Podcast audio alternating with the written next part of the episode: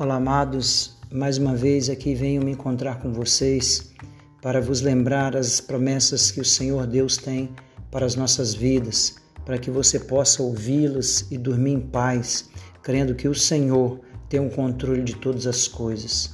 A primeira delas é Romanos capítulo 8, verso 28. E sabemos que todas as coisas contribuem juntamente para o bem daqueles que amam a Deus, daqueles que são chamados segundo o seu propósito.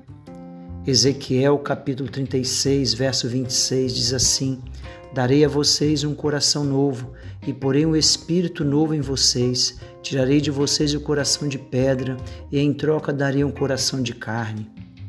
Segundo os Coríntios, capítulo 1, verso 19 e 20.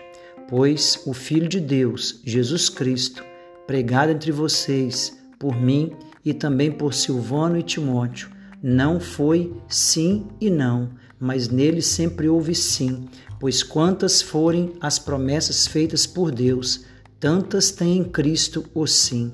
Por isso, por meio dele, o Amém é pronunciado por nós para a glória de Deus.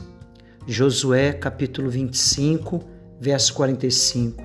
De todas as boas promessas do Senhor à nação de Israel, nenhuma delas falhou, todas se cumpriram. Hebreus capítulo 10, versículo 23. Apeguemo-nos com firmeza à esperança que professamos, pois aquele que prometeu é fiel. Salmo 89, versículo 34. Não violarei o meu pacto, nem alterarei o que saiu dos meus lábios. Hebreus capítulo 13, verso 13 ao 15. Portanto, saiamos até ele, fora do acampamento, suportando desonra que ele suportou. Pois não temos aqui nenhuma cidade permanente, mas buscamos o que há de vir. Por meio de Jesus Cristo, portanto, ofereçamos continuamente a Deus um sacrifício de louvor, que é fruto de lábios que confessam o seu nome.